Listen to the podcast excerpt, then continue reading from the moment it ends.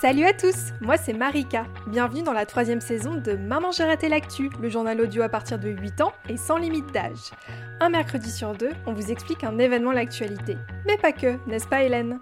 Absolument Marika, nous allons aussi vous faire découvrir un lieu, un métier, une activité, comme si vous y étiez.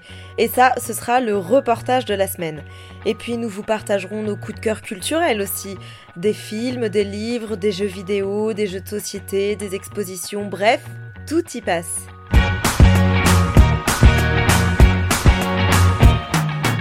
Bonjour à tous et bienvenue à peut-être de nouveaux auditeurs qui nous rejoignent, que nous avons rencontrés à Startup for Kids. C'était super sympa. Avec Hélène, on a pu faire des ateliers radio et faire découvrir ce que c'était d'écrire pour un podcast, notre vie quoi. Et oui, bienvenue à tous les nouveaux et puis euh, pour les anciens, merci euh, de continuer à nous suivre. Alors pour ma part, cette semaine, je vais vous parler du hashtag anti-2010. Ah bah oui, bah on nous en a parlé d'ailleurs ce week-end à Startup for Kids. Alors pour la question de la semaine, eh bah, elle parlera de Pluton. Alors Pluton, c'est une planète ou c'est pas une planète? Euh, moi, je pense que j'ai la réponse. Et puis, nous terminerons cet épisode par Corba, l'île hommage, le premier livre d'aventure d'une série de 4 tomes.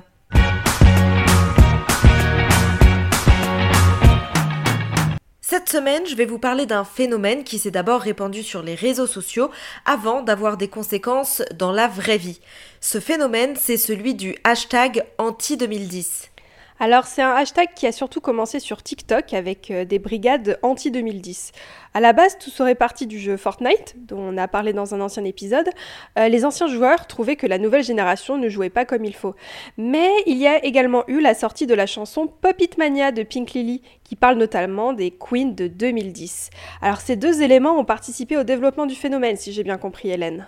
Tout à fait, et dans la vraie vie, tout cela s'est traduit par du harcèlement moral et physique sur des enfants nés en 2010. Il y a donc eu des insultes, parfois même des coups, ou du racket, donc des vols. Heureusement, ce phénomène a très très vite été pris au sérieux, à la fois par les parents, les professeurs et même par le gouvernement. Très vite, les médias, donc la télévision, la radio euh, et les journaux, en ont beaucoup parlé, ce qui a fait que les parents ont très vite pu en parler avec vous, chers auditeurs. Peut-être euh, vous souvenez-vous du témoignage d'Evan dans Maman j'ai raté l'actu il y a quelques mois. Il nous racontait comment il avait vécu les longs mois de harcèlement scolaire euh, qu'il avait subi à cause tout simplement d'une coupe de cheveux. Alors cette fois-ci, je suis allée voir une psychologue pour qu'elle nous aide à comprendre ce qui se passe dans la tête des victimes, mais aussi dans celle des harceleurs. Je la laisse se présenter. Je m'appelle Lucille Moni et euh, je suis psychologue clinicienne et psychothérapeute. Euh, je suis également ancienne euh, enseignante en primaire et en maternelle. Et donc j'ai travaillé pendant longtemps avec donc des enfants, des ados. Et depuis cette année, je suis installée à temps plein en libéral. Voilà, donc je, vois des enfants à des âges très différents. Ça va de tout petits qui ont deux ans jusqu'à bah, des jeunes adultes qui sortent du lycée, des étudiants et même des parents. Lucille, pour le moment, elle n'a pas reçu en consultation d'enfants victimes de l'anti-2010 spécifiquement, mais des enfants harcelés en général, elle en voit malheureusement beaucoup. Et les conséquences sur les victimes sont nombreuses. Ça, crée euh, des craintes, des doutes aussi, des questionnements sur qui on est, c'est-à-dire qu'à force d'entendre des critiques, euh, euh, bah, on, finit par douter de soi euh, euh, et, soi-même se trouver des défauts et, se retrouver comme ça dans une position de, faiblesse où, on doute et où on a peur. Euh, c'est un véritable traumatisme. Hein. C'est le harcèlement scolaire, que ça soit lié au hashtag 2010 ou pas. c'est un traumatisme vraiment vécu de l'intérieur. C'est une blessure. On appelle ça une, blessure narcissique. C'est comme une blessure intérieure, voilà, qui, qui peut prendre du temps pour guérir. Euh, parce que du coup, on perd confiance en soi et on perd aussi confiance en, l'autre. Voilà. Donc on, se renferme. Euh, souvent, les enfants harcelés sont des enfants qui n'osent pas parler, même aux personnes les plus proches d'elles, parce qu'elles ont peur des représailles et, euh, voilà, c'est une blessure qui peut mettre du temps à guérir. Les conséquences du harcèlement, de manière très concrète, ça peut aussi être chez les personnes harcelées de devenir euh, tristes, certains perdent même l'appétit ou le sommeil. Pour d'autres, ça se traduit par une peur incontrôlable d'aller à l'école. C'est ce qu'on appelle la phobie scolaire. Et puis, dans les cas les plus graves, euh, pour mettre fin à leur souffrance, des enfants tentent même de se suicider. Mais pourquoi tant de souffrance? Et pourquoi est-ce que les harceleurs font ça? Alors, je pense qu'il peut y avoir plusieurs explications, euh, deux, principales. Euh, souvent, les, les enfants ou ados qui prennent part à ce genre de harcèlement, euh, malheureusement, bien souvent, eh ben, c'est des enfants ou des ados qui ont connu eux-mêmes en fait de la violence. Alors peut-être sous une autre forme. C'est euh, souvent, bien souvent, et ils le cachent bien, justement, des enfants qui soit eux-mêmes ont vécu de la violence, euh, verbale ou physique, ou qui se sont déjà retrouvés dans une position de faiblesse et qui reproduisent en fait, qui reproduisent ben, cette violence, euh, qui la recrache, si je peux dire comme ça, un petit peu en, quelque sorte, sur euh, plus faible qu'eux. Voilà, donc euh, il peut y avoir souvent ça comme explication. Donc c'est pour ça qu'il faut jamais croire que des harceleurs sont plus forts en fait. Euh, c'est pas le cas. Voilà, ce sont des enfants ou des ados qui cachent eux-mêmes une fragilité. Et puis l'autre explication, c'est euh, un petit peu l'effet de groupe, l'effet de masse.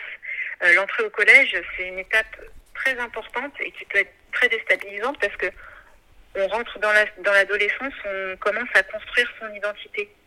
On va se détacher petit à petit du monde de l'enfance et, euh, du, de ses parents aussi, petit à petit. Euh, on cherche à connaître, savoir qui on est.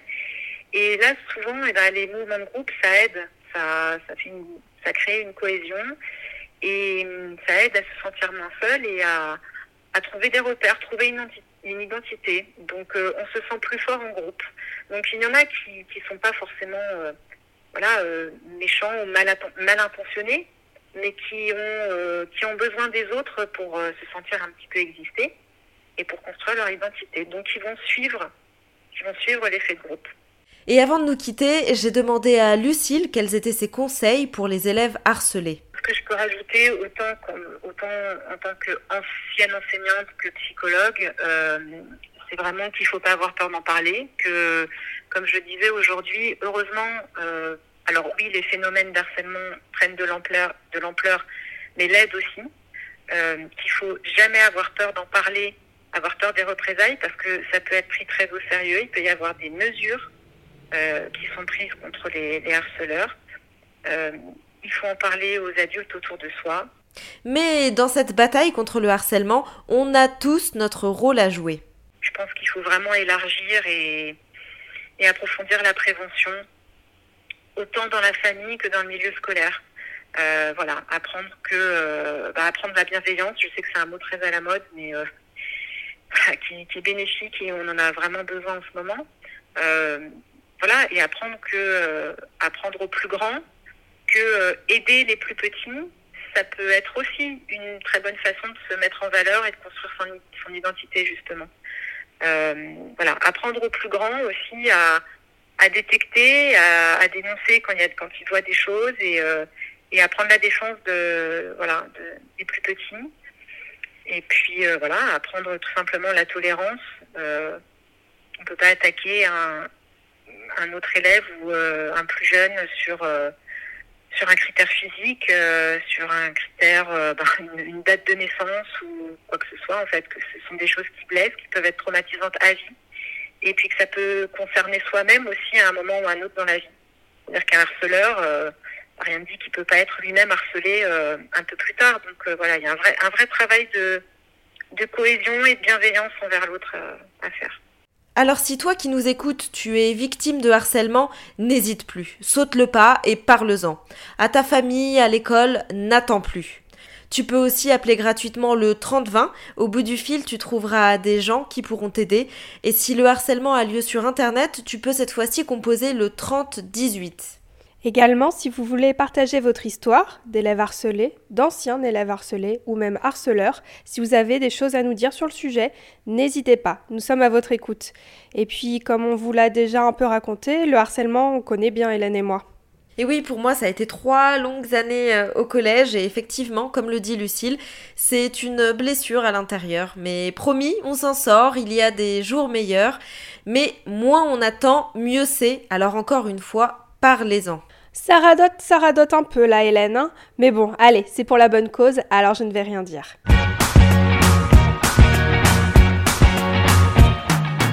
Ça y est, la question de la semaine fait officiellement son grand retour et je peux vous dire qu'on attaque très très fort cette saison. C'est parti Bonjour, je m'appelle Elsa, j'ai 10 ans et je suis en CM2.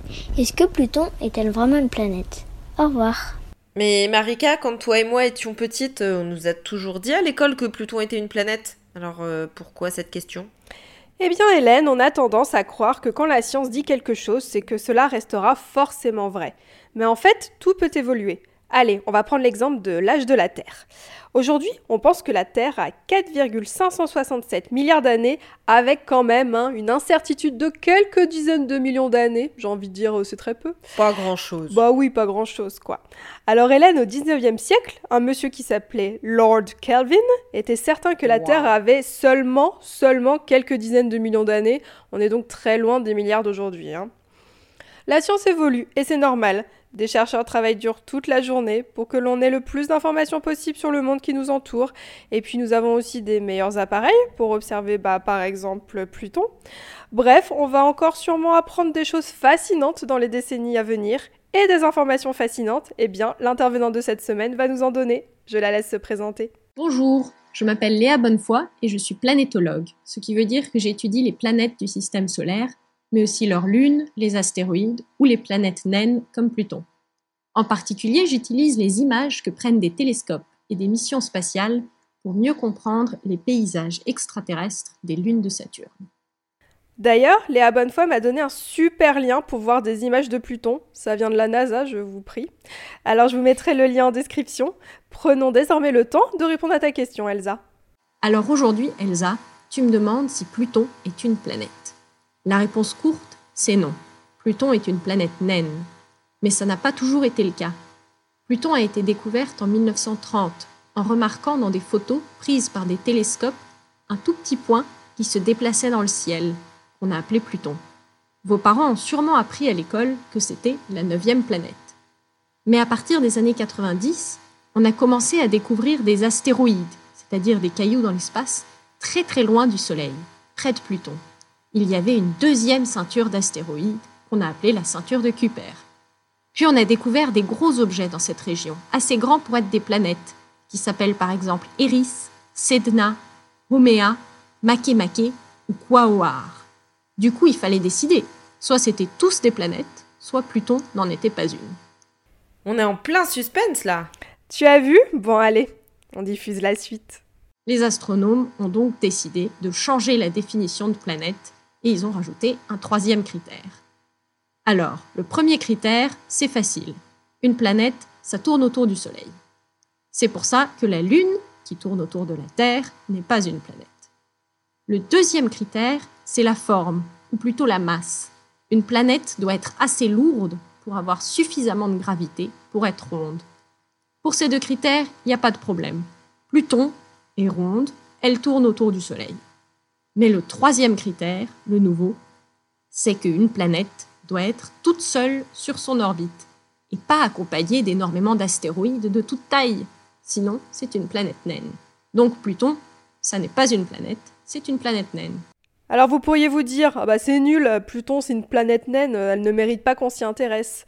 Eh bah Léa Bonnefoy, elle vous dit au contraire. Mais être une planète naine, c'est pas du tout un problème, et Pluton, c'est un endroit fascinant.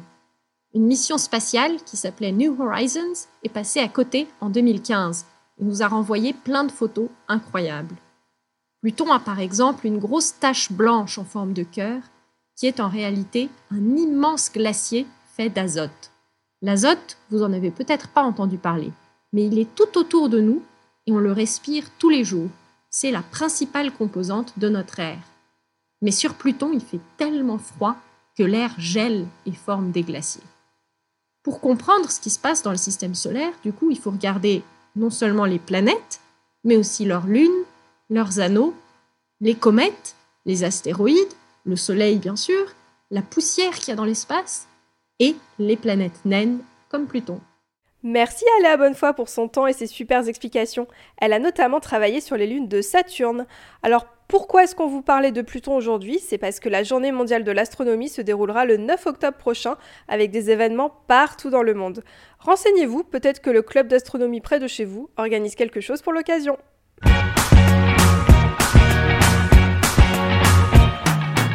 Cette semaine, ma recommandation culturelle se feuillette. Je vais vous parler du premier tome d'une saga qui se déclinera en quatre livres et qui s'intitule Corba, l'île hommage. Ce premier livre est sorti fin août et le second sera en vente en novembre. Alors avant même de vous raconter l'histoire du livre, je vais vous raconter celle de son auteur. L'homme derrière cette série s'appelle Rémi, et s'il a commencé à inventer des histoires pour les enfants, ce n'est pas juste parce qu'il a beaucoup d'imagination. Rémi est papa, d'abord d'un petit garçon appelé Anton, puis d'une petite fille appelée Alma. Malheureusement, Anton est né avec une grave maladie génétique et parmi les symptômes, le garçon est né sans mâchoire. Il a donc euh, passé beaucoup de temps à l'hôpital et a subi beaucoup d'opérations. Alors pour rendre euh, ces moments tristes plus faciles à vivre pour Anton, Rémi a commencé à lui raconter des histoires. Par exemple, quand il emmenait euh, son fils à l'hôpital, Rémi lui disait qu'il partait sur une île et que le lit d'hôpital était en fait le lit d'un bateau. Alors mois après mois, tous les deux ont imaginé euh, des personnages avec l'aide un peu plus tard de la sœur d'Anton, Alma. Rémi a donc pu voir les réactions de ses enfants sur la suite de l'histoire. Quand ça ne leur plaisait pas, ils changeaient. Pour en venir à l'histoire, justement, il s'agit de l'aventure de quatre amis qui se retrouvent échoués sur une île euh, déserte mais paradisiaque dans la mer de Corba. Mais problème, leur ami Gaspard a disparu. Ils partent alors à la recherche de leur ami, allant d'île en île et devant affronter les obstacles tendus par un mage. Un mage, c'est un sorcier tout puissant. C'est avant tout une histoire d'amitié où chacun apporte ses forces pour venir combler les faiblesses de l'autre et on y voit qu'à plusieurs on est plus fort et que l'amitié est un lien très puissant. Alors je vous avoue que je n'ai pas encore pu lire le livre en entier pour le moment, j'ai juste euh, lu euh, les premières pages, la quinzaine de premières pages. Alors j'ai vraiment été prise par, euh, l'histoire, c'est très bien raconté, les décors et les actions sont décrits avec beaucoup beaucoup de précision, donc on se fait un film dans notre tête, vraiment on a les images qui surgissent. Et puis l'histoire de la création de ce livre m'a beaucoup touchée aussi parce que tout part d'un papa qui a juste voulu le bonheur de son fils. Bah oui, je crois que si on pouvait décerner euh, le prix euh, du super papa de maman j'ai raté l'actu, euh, Rémi serait en bonne position. bah écoute, moi aussi ça me plaît beaucoup Hélène. Est-ce que tu sais où je peux le trouver ce livre? Alors, donc je répète, le titre c'est Corba, l'île aux mages. Il est publié aux éditions Les Arènes. Le livre est disponible au prix de 14,90€ pour un peu plus de 300 pages. Et il est conseillé aux 9-12 ans. Donc vous êtes pile dans l'âge, ça tombe bien, c'est merveilleux. Mais t'en fais pas, tu peux le lire aussi, euh, Marika, si ça t'intéresse. Me voilà rassurée, Hélène, je sais ce que je vais faire ce week-end. Alors, tout ce dont nous avons parlé dans cet épisode sera présent dans la description. Pour suivre tout ce qui se passe chez Maman J'ai raté l'actu, rendez-vous sur nos réseaux sociaux, Facebook, Instagram et Twitter. D'ailleurs, il y a eu une très belle photo de moi qui a été postée. Merci Hélène. Pensez à nous envoyer une question, nous y répondrons dans un prochain épisode. Si vous voulez nous aider, partagez cet épisode autour de vous. Mettez-nous 5 étoiles s'il vous plaît sur la plateforme sur laquelle vous nous écoutez, par exemple Apple Podcast. Prochain épisode le 13 octobre. Salut Bye bye Bye bye